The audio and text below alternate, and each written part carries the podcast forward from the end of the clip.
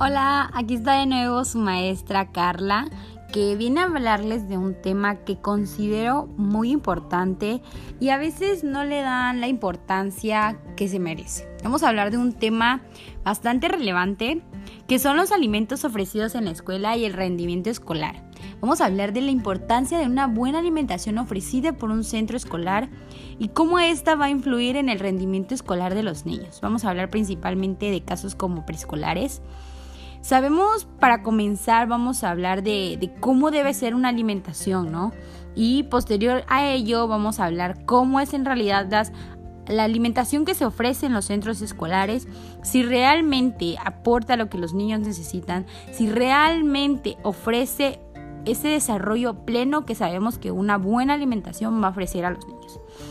Comencemos que una alimentación correcta debe cumplir con unas características en específico, que debe ser completa, equilibrada, higiénica en el caso de un eh, centro escolar y en cualquier caso, claro, pero vamos a recalcarlo en este.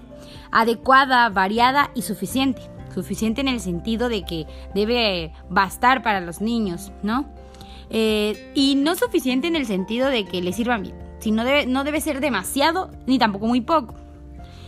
Bueno, en los centros escolares sabemos que deben ofrecer platillos sencillos, deben ser estos atractivos, llenos de color. ¿Para qué? Para que un niño se le antoje. Imaginémonos, unas lentejas son, un buen alimento, ¿no? Pero en ocasiones no, no parecen un alimento demasiado apetitoso para los niños. Y no quiero decir que no sirvan a una lenteja, pero se pueden servir de distintas maneras.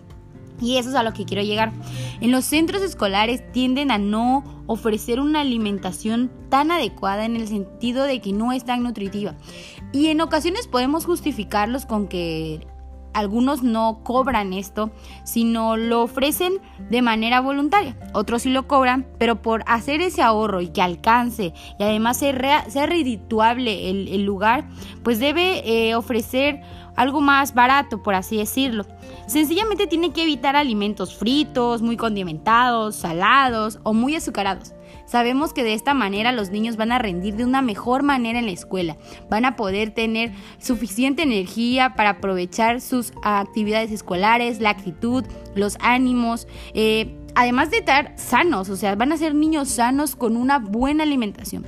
Eh, sabemos que con una variedad de alimentos se va a lograr, debe ser completa como ya lo mencioné, pero siempre y cuando cumpla con todas las características va a aportar lo necesario para los niños. Gracias por escucharme y les espero aquí en otro próximo capítulo.